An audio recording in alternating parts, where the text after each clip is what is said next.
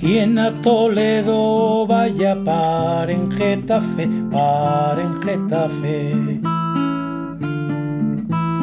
Quien de Madrid se aleja, vuelva a Getafe, vuelva a Getafe.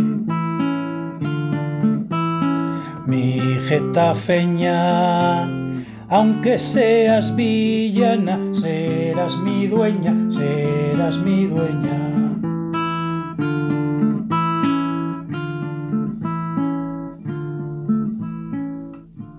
Otoño de 1565.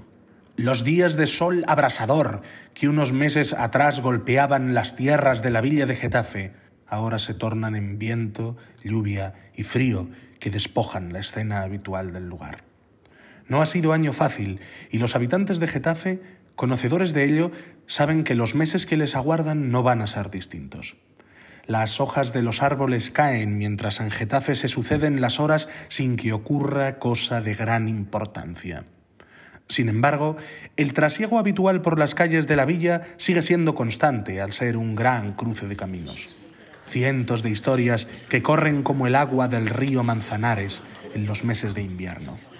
El lugar se prepara para recibir a la comitiva con los restos de San Eugenio, que salió de París antes del inicio de la época estival y pasará por Getafe de camino a Toledo. Los getafeños aguardan con ansias el día en que esto suceda, pues la reina Isabel de Valois se detendrá en la villa para reverenciar los despojos mortales del santo. La ceremonia tendrá lugar en las siguientes semanas si el tiempo y la suerte lo permiten. Además de Su Majestad, también se espera la llegada de la infanta Doña Juana y de Don Juan de Austria. Sin duda alguna, aqueste lugar de Getafe espera con devoción dicha visita de tal envergadura. Sin embargo, no deja de ser un año complicado en el que los habitantes de la villa de Getafe buscan refugio en historias de antiguas épocas o se encomiendan a la religión como bálsamo para sus problemas. Siendo 1 de noviembre, Día de Todos los Santos, asuntos como la brujería, hechicería y saberes de dicha índole también se pueden escuchar en ciertas conversaciones. ¿No notáis al capellán un poco extraño estos días? Con cierto aire de misterio anda, sí. Ha de ser por lo del santo. Últimamente en la villa no hablan las gentes de otra cosa. ¿Lo de las reliquias de San Eugenio decís? Cierto. Dícese que pronto pasarán por Getafe. Sin tiempo no será. Yo ya no sé qué creer. Desde que partieron de París allá por mayo. Pues está previsto que pasen por aquí sobre el 10, en su camino a Toledo andan los sacerdotes de la Magdalena con los preparativos desde el verano. Pues yo, ¿qué queréis que os diga? Parecenme cosa de embrujo estas cosas de reliquias. Sea lo que fuere, cosa menor no ha de ser si viene la reina. Y la princesa doña Juana y don Juan de Austria creo que también. Tengo oído que los de Alcalá están organizando una gran recepción. Y en Toledo incluso estánse levantando arcos triunfales para la llegada del santo. Pues aquí en Getafe ya puede ser triunfal el recibimiento, porque con las sumas en limosnas que han recolectado... Será día de festejos, eso seguro. Paréceme un despropósito andar con tanto regocijo en periodo de adviento. Bueno, Juana, un poco de alegría, hija que aunque sea cosa de huesos, de santos son. Al contrario que la moza Juana la Colmenara, María Muñoz nota que el humor de su hermana Catalina es eh, bastante mejor de lo que habitúa. Parece vuestro rostro otro, Catalina. Algo me dice que es por cosa de enredos. Nos falla la intuición, hermanita. He estado hoy en la Magdalena. Cosa nueva, ¿no es? Y he visto a Juan. Eso tampoco lo es. He hablado con él. ¿Queréis largar ya? Con palabras lisonjeras me ha abordado, que sin mi belleza, que sin mis ojos, que sin mi cuello, que sin mis manos. Tanto sentimiento había en sus palabras y de tal manera me ha adulado. Los aduladores, los peores. Pues eso no es todo.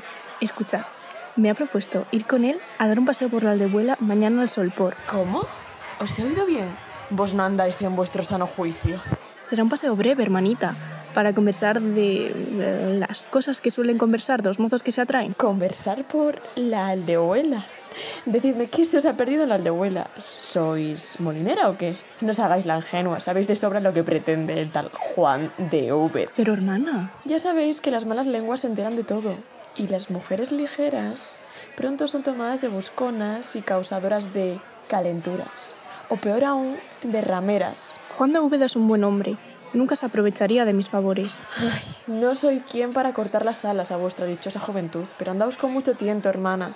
Eso sí, no se os ocurra ir con él hasta la aldehuela, que los molinos nunca se ha hecho cosa buena, aparte de la molienda. Descuida, pero de esto ni una palabra madre, os lo ruego. Llega muy apresurado Andrés González, el boticario, e interrumpe su conversación. Mozas, subid rápido.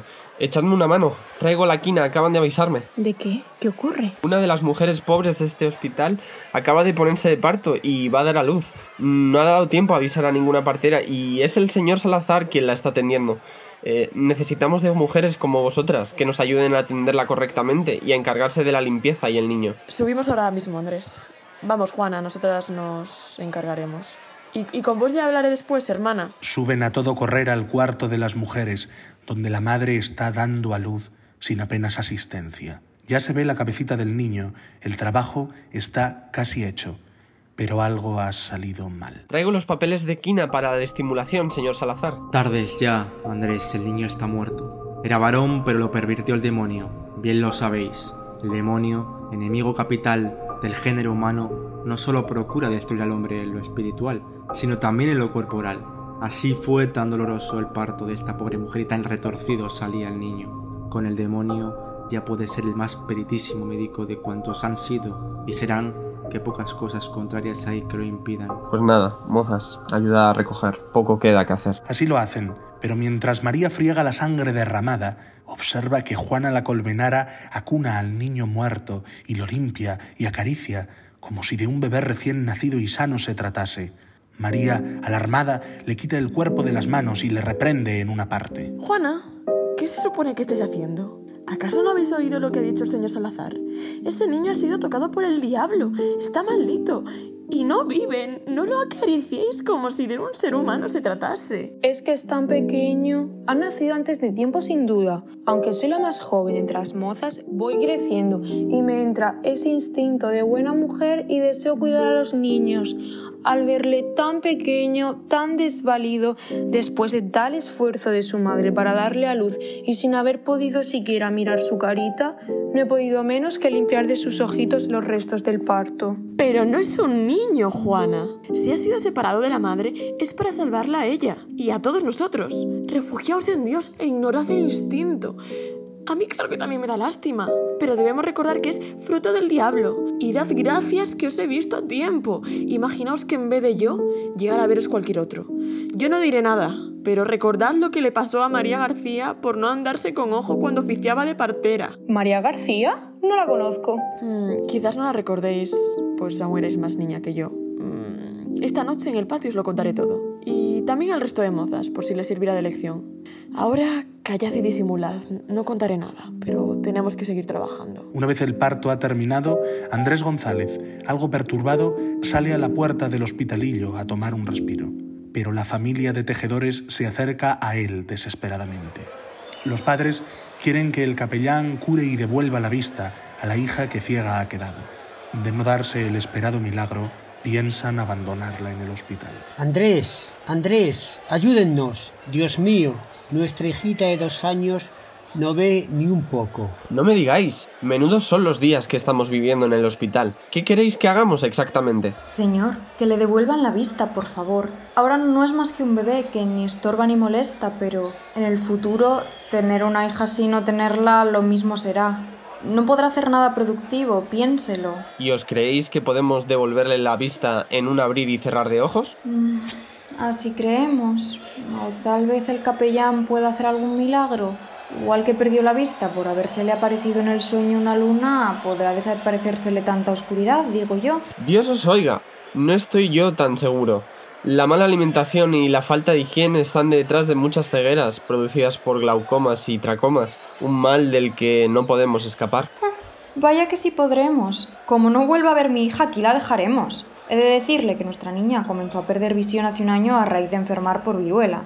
Y no sé de qué me está hablando. María Galeote, que por ahí andaba, no duda en interceder. Familia, déjenme que os diga que sois unos precipitados. Si aún es un bebé que ni estorba ni molesta, ¿cómo no se la quedan hasta que se haga grande? Puede que os sorprenda. Cuídenla por un tiempo más, vean la evolución y solo entonces tráiganla. Estamos buenos. Vaya con el hospital.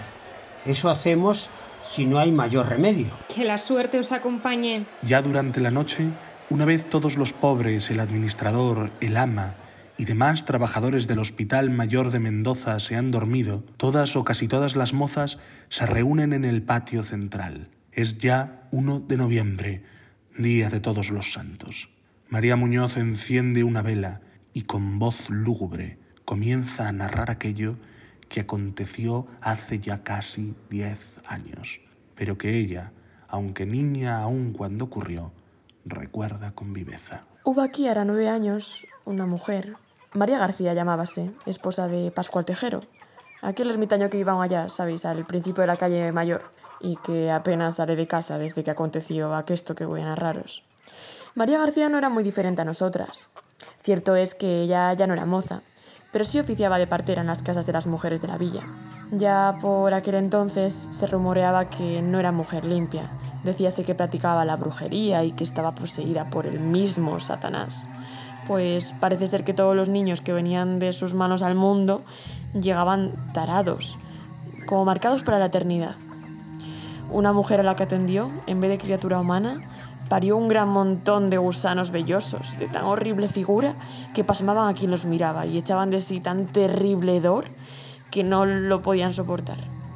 Se decía de ella también que cuando asistía a un parto hincaba un clavo en la sangre que caía al suelo y recitaba unos conjuros con los que maldecía a las mujeres y a la familia. Cualquiera que hubiera visto lo que yo he visto esta tarde, Juanita, bien podría equivocarse y pensar lo mismo de vos. ¿Y qué ocurrió? Era tan niña que no lo recuerdo. ¿Vino el Santo Oficio? Dime que la absolvieron. Estoy segura de que no hizo nada malo en realidad y que todo fueron las malas lenguas. Calla, Juanita. No digáis esas cosas en voz alta, o podrá ocurriros a vos lo mismo. Que las paredes tienen oídos. Como haya oído aqueste pecado que acaba de salir de vuestra boca mi tía, nuestra ama. Lo siento, amigas. Ya sabéis que me cuesta controlar la lengua. Y el día menos pensado caeréis en pecado. Habéis de controlaros o la mala fama se extenderá a todas las mozas de este hospital. ¿Qué le ocurrió a María García? Pues de poco le sirvió a María negarlo todo. Habíanla visto hacerlo. Fue condenada, sacada por la cabellera en un asno, atada de pies y manos y conducida por las calles, puesta en vergüenza pública durante una hora. Después del escarmiento, la sentencia fue el destierro so pena de 200 azotes públicos. Ahora desconocemos qué habrá sido de ella. Tal vez hiciera otras brujerías y, y quién sabe qué le ocurriría. Dios santo, no volveré a hacer nada sospechoso jamás. Desconocía que estaba mal lo que hice que sería tan peligroso. Por cierto, ¿no falta Catalina entre nosotras?